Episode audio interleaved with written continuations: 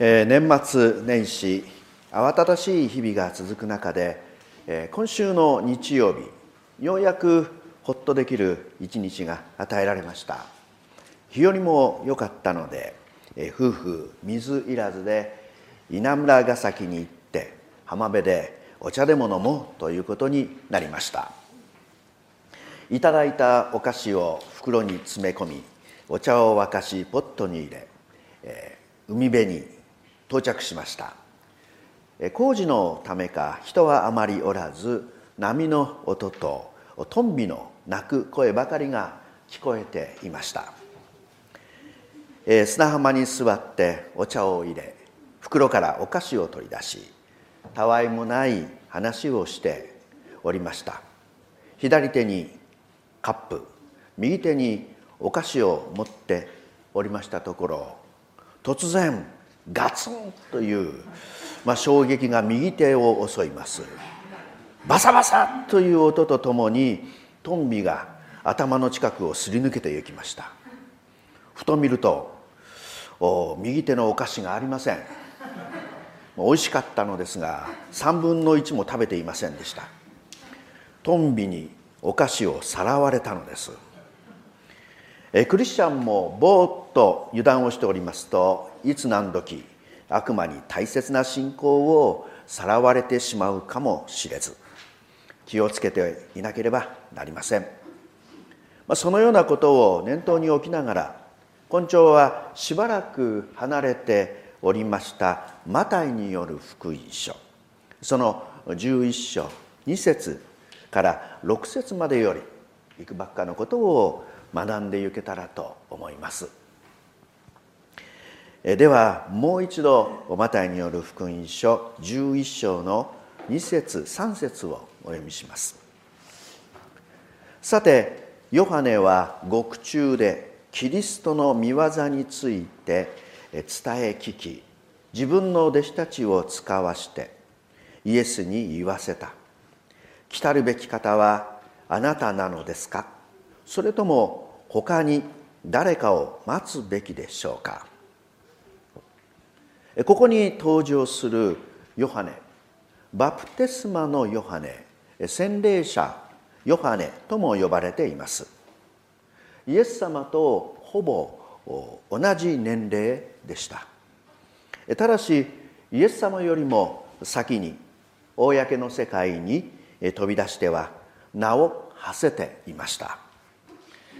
祭司の家系であるにもかかわらず神殿ではなくて荒野で予言を繰り返し祭司の服装ではなく毛衣をまとい人々に悔い改めを促していました。ここでは獄中とあります。投獄の理由についてはマタイによる福音書の14章一節より描かれています。当時のイスラエル領主ヘロデが自分の兄弟の妻ヘロデアを自分の妻に迎えます。このヘロデアとヘロデの過ちを忖度抜き正面からその罪を問うたのでヨハネは投獄されてしまいました。やがてこのヨハネヘロデアの娘サロメの要求で首をはねられてしまいます。このヨハネが獄中より弟子たちをイエス様のもとへと送りました。来たるべき方はあなたなのですか？それとも他に誰かを待つべきでしょうか。しかし一体彼はなぜ弟子たちを使わしてまでイエス様にそのように問うたのでしょうか。不思議に思うのは私だけではないと思います。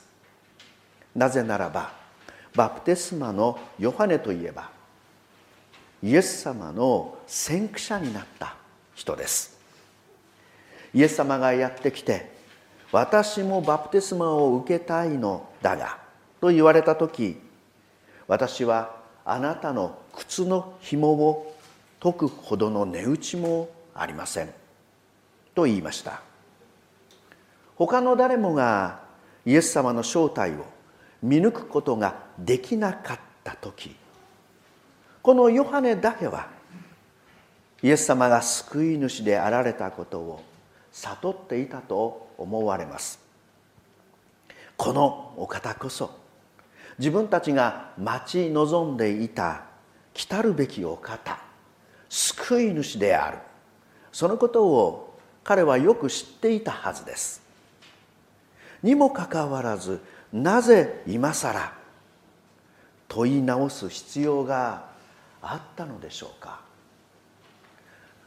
この理由についてはエレン・ホワイトが各時代の希望上巻の266ページで次のように語っています。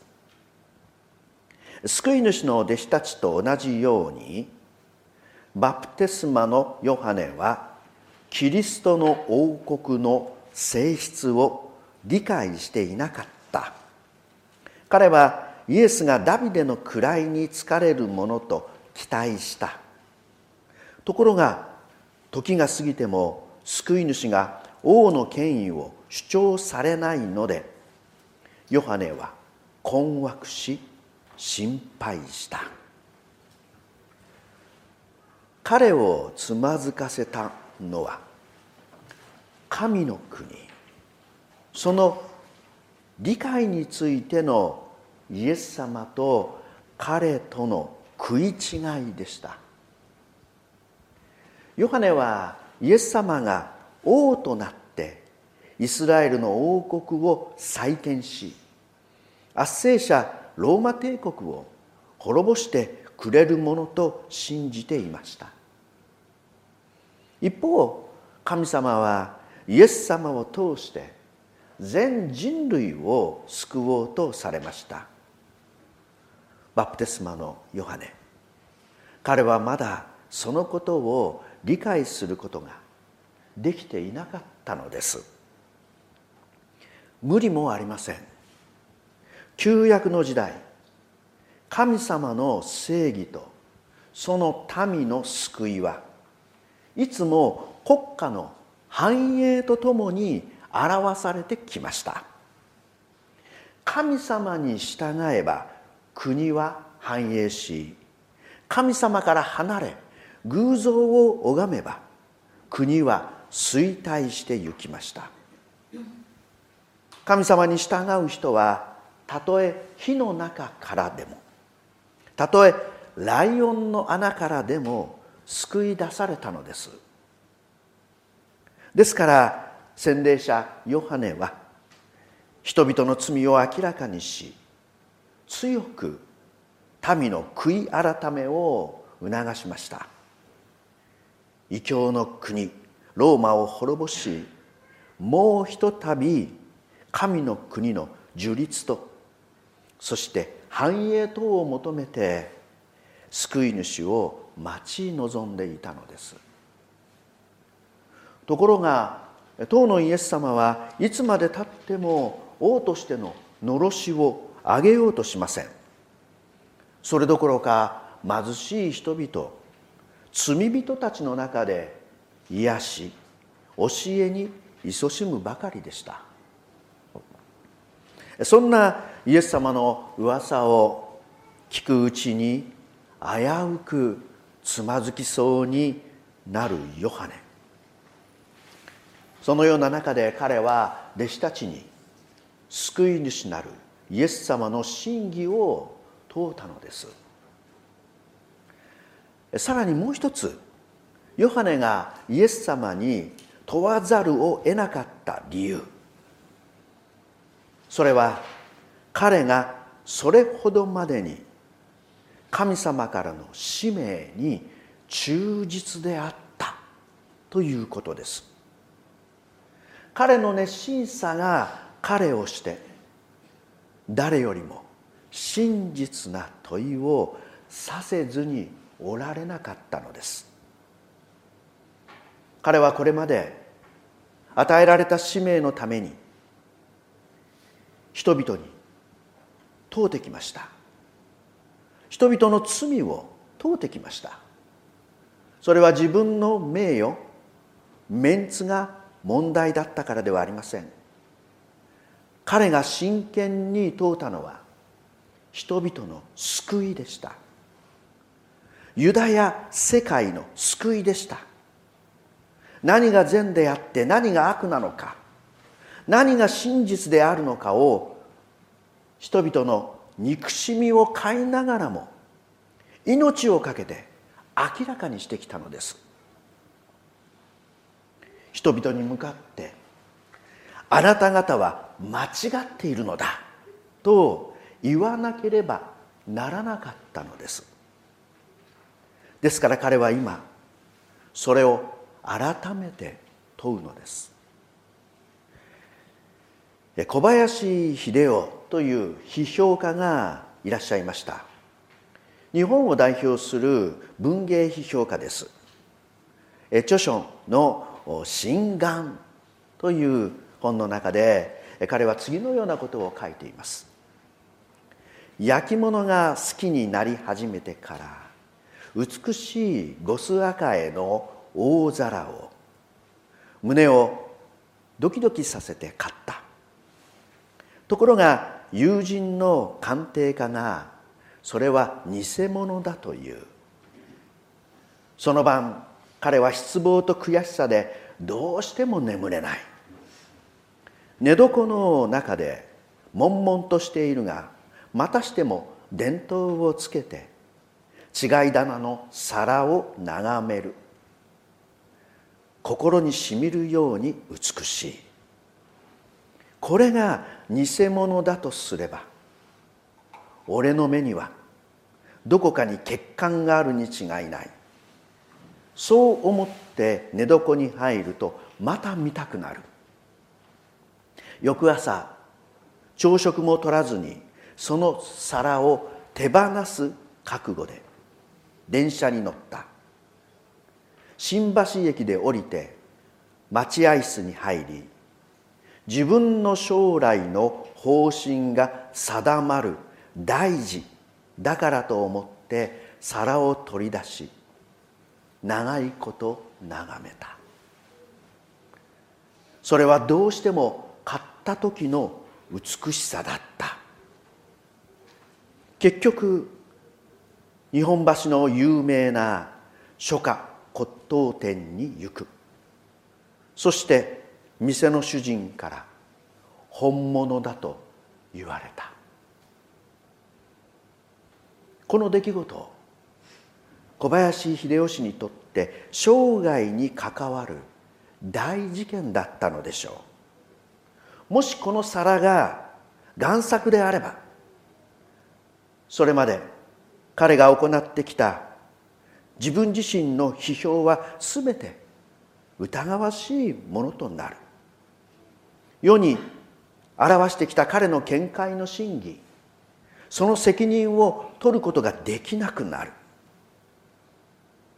小林秀夫という批評家としての使命がその真剣さが彼をして一睡もさせず新たな鑑定家のところへと突き動かしたのです。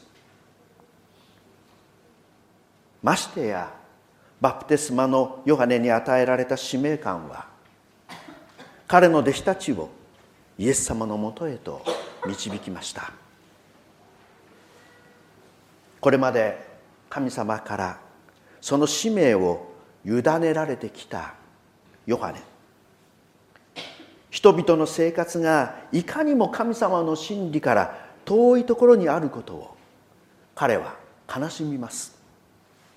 同時に彼はそこで神様の真理の力を問い続けていたに違いありません。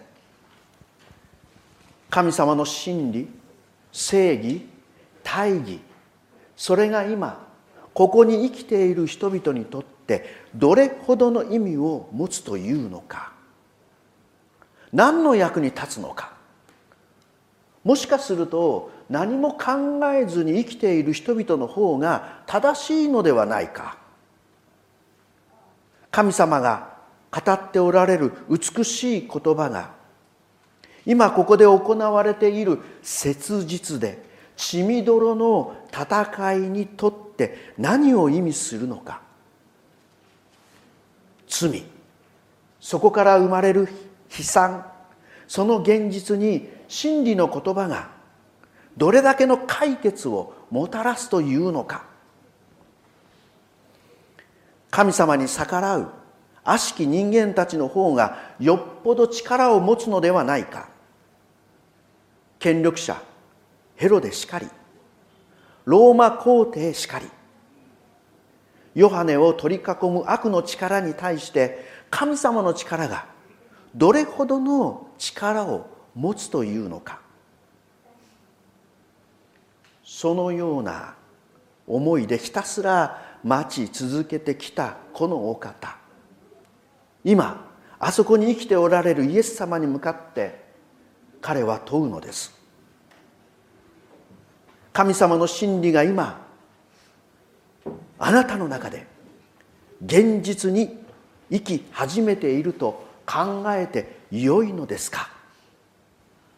神様の真理がこの地上に具体的に生き始めていると信じきってよいのでしょうか？私は間違っていなかったのでしょうか？それとももっと別の方を待たなければいけないのでしょうか？あなたの中で神様の真理が勝利し始めていると信じてよろしいのでしょうか？どうぞそのことをはっきり言ってください。ヨハネは一筋に問うたのです。誰よりも真剣に問うたのです。もしかしたらイエス様のそばにいた弟子たちよりもこのヨハネの問いはより真実でより真剣なものであったのかもしれません。来たるべき方はあなたなのですか？それとも他に誰かを待つべきでしょうか？それに対してイエス様のお答えがマタイによる福音書11章の4節。イエスは答えて言われた。言ってあなた方が見聞きしていることをヨハネに報告しなさい。イエス様はヨハネと弟子たちにお答えになりました。あなたが見聞きしていることをそのまま語ればよい。私が何をやっているか何を語っているか見たまま聞いたままに告げればよい。そしてさらにそれらのことこそ旧約の預言者が願い求めてきた神の救いなのだ神の国の到来なのだと言われるのです。それがマタイによる福音書11章の5節です。老人は見え足内は歩き重い皮膚病にかかった人は清まり耳しいは聞こえ死人は生き返り貧しい人々は福音を聞かされている。この言葉の一部はイザヤ書の35章5節6節の繁栄だと言われています。そこはこのような文章です。その時見えない人の目は開かれ聞こえない人の耳は聞こえるようになる。その時足の不自由な人は鹿のように飛び走り口の聞けない人の舌は喜び歌う。それは荒野に水が湧き入れ砂漠に川が流れるからである。これはすぐ前のイザヤ書の4節の言葉に続くものでした。神は来てあなた方を救われる。見えない人の目は開かれ聞こえない人の耳が聞こえるようになる。ということはまさに神様ご自身がそこにおられるということの印なのだ。神様ご自身がすでに来ておられる。ということを表しているのだ。それはまさにイエス様のお癒しご奉仕。イエス様の救いの御業を表すものでした。イエス様は国を立て上げることはしませんでした。その意味ではバプテスマのヨハネの期待にはお答えになりませんでした。しかし旧約聖書の予言については余すところなく御言葉通り実現していかれたのです。この旧約の預言者イザヤの言葉が洗礼者ヨハネの目を新しい展望へと導いたに違いありません。ここできっとヨハネは気づいたことでしょう。自分の抱いていたメシア感救い主のビジョンはひょっとすると違っていたかもしれない。救い主は今自分の思いをはるかに超えて罪に沈む人々を救おうとしているのではないか。しかもそれはすでに旧約の預言者によって語られていたではないか。エレン・ホワイトは各時代の希望の上巻270ページで次のように語ります。弟子たちはメッセージを伝えたがそれで十分だった。キリストの御業は彼がメシアであることを宣言しているばかりでなく彼の王国がどのような形で建てられるかを示した。イエスは武器の音を立てたり王や王国を覆したりすることによってではなく憐れみと自己犠牲の生活を通して人々の心に語ることによってその働きをされるのだった。さらに271ページ。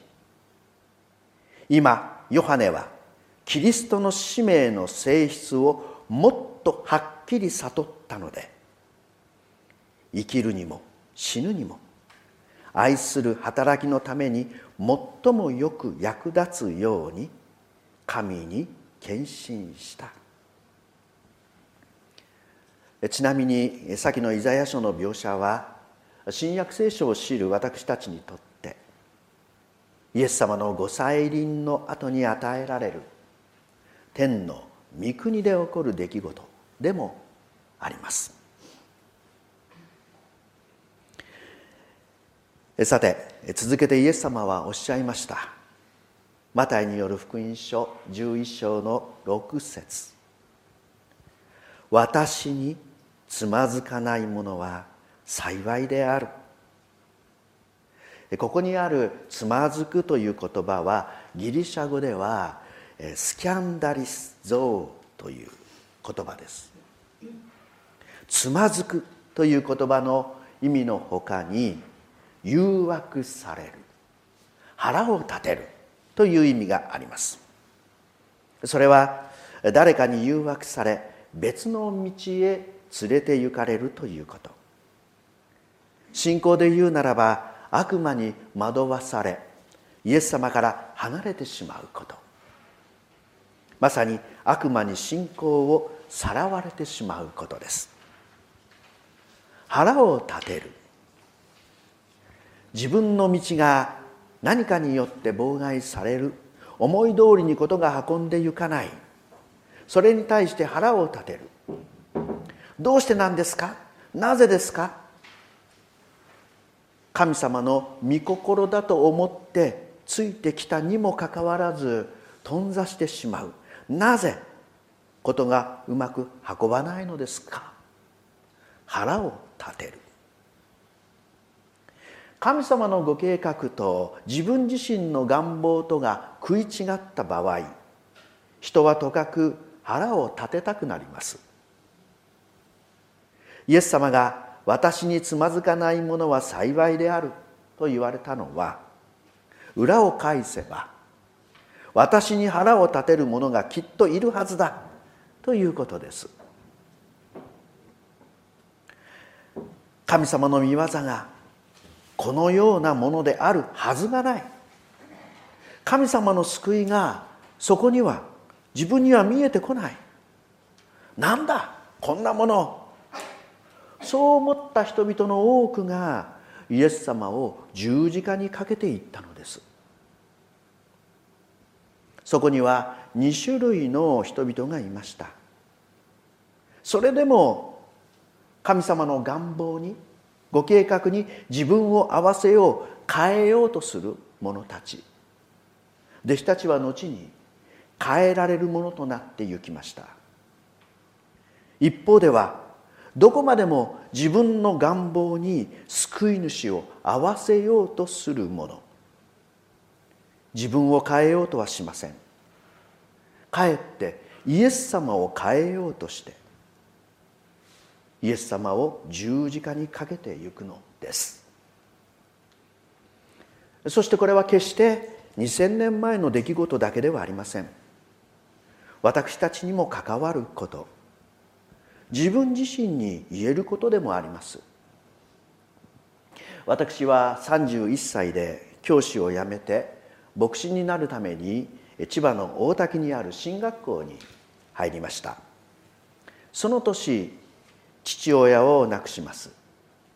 母はすでに亡くなっておりましたので私は両親を失うことになりました。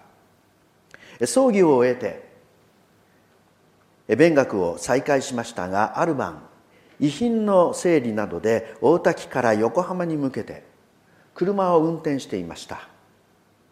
その日私に与えられていた聖書の御言葉が「すべてのことに感謝しなさい」でした。神様感謝いたします。と言いながら運転を続けやがて神奈川県に入ります。県道を通っておりましたところ前方に車が停車していました。慌ててブレーキを踏み車を止めました。神様感謝します。気づけたことを感謝いたします。後ろは大丈夫だろうか？とバックミラーを見たところかなりのスピードで車が走ってきました。ガシャン！私の車の後ろが潰されました。なんで？ぶつかってきた車の運転手は未成年の外国人でした。なんで？近くの交番に行き相手の親御さんが来るまで長いこと待たなければなりませんでした。なんで？神様このことも感謝すべきでしょうか？父親が亡くなり車がぶつけられそれでも神様感謝いたします。警察でのやり取りが終わって再び車を走らせます。神様すべてのことに感謝いたします。すると突然ガタンガタンガタンガタンすごい音がしました。慌てて車を道路脇に止めて見てみますと左前のタイヤがシューッと音を立ててへこんでゆきます。よく見ればスパナが縦にタイヤに突き刺さっていたのです。どうやら道路に落ちていたスパナがそのスパナをタイヤが踏んだらしいのです。なんで？スペアタイヤを交換しようと思いましたが今度は工具が合いません。なんで？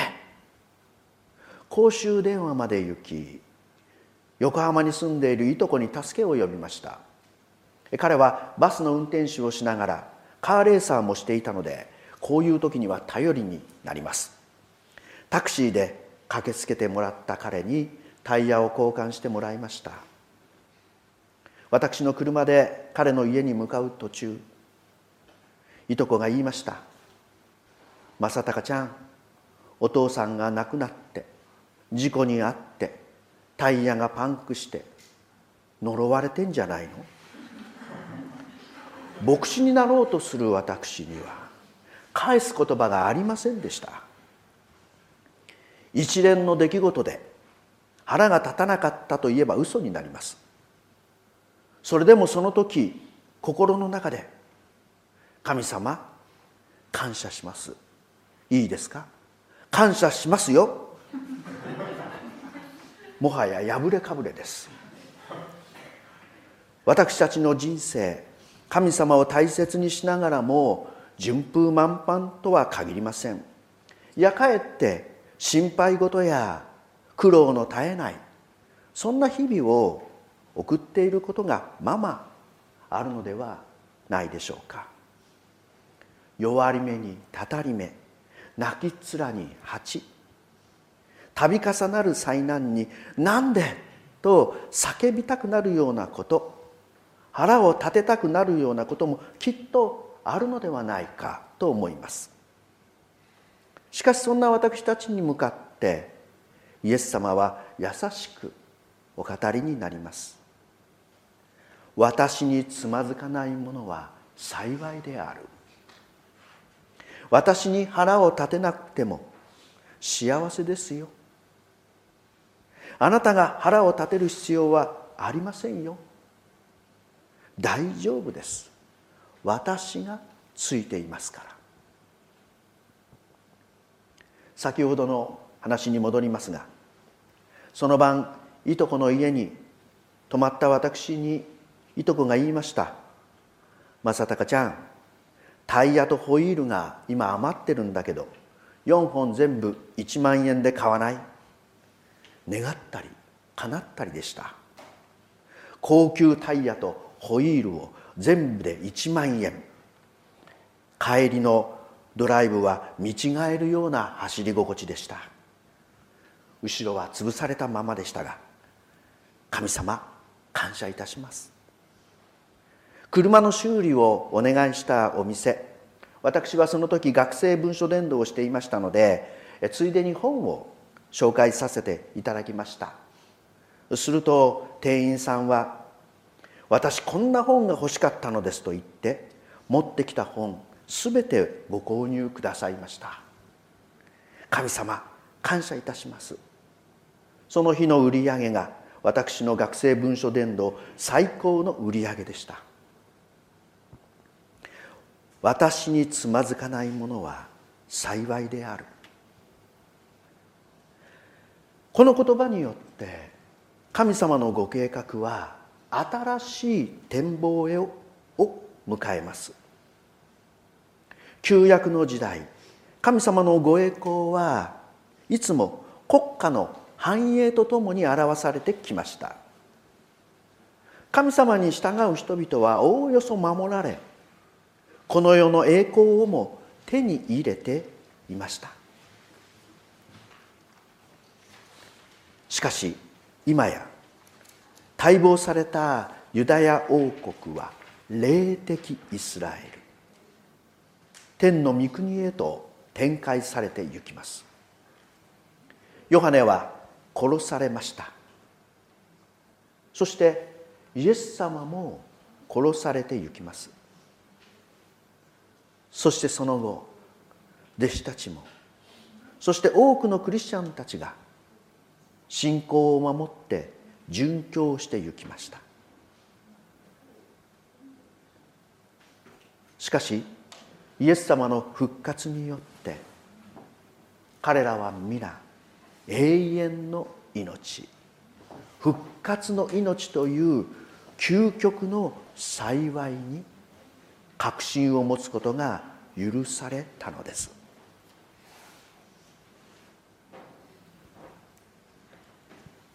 もはや私たちはこの世のご利益をもって誘惑する偶像の神々に心を向ける必要はありません。このお方イエス様だけを救い主として生きてゆけばよいのです。この世界がどのように動かされていようともまるでこの世の権力だけが力を見せていようとも悪の勢力こそが体制を動かしているように見えようとも私たちは腹を立てる必要はありません。誘惑される必要はありません。つまずく必要はないのです。私につまずかないものは幸いである。この御言葉がイエス様から語られた以上私たちはこのお方だけを信じその幸いから離れることはありません。もはや他の誰をも待つ必要はなくなったのです。この方お一人に望みを置いて生きていればよいのです。これまでもそうして生きてきました。これからもそのように生きるのです。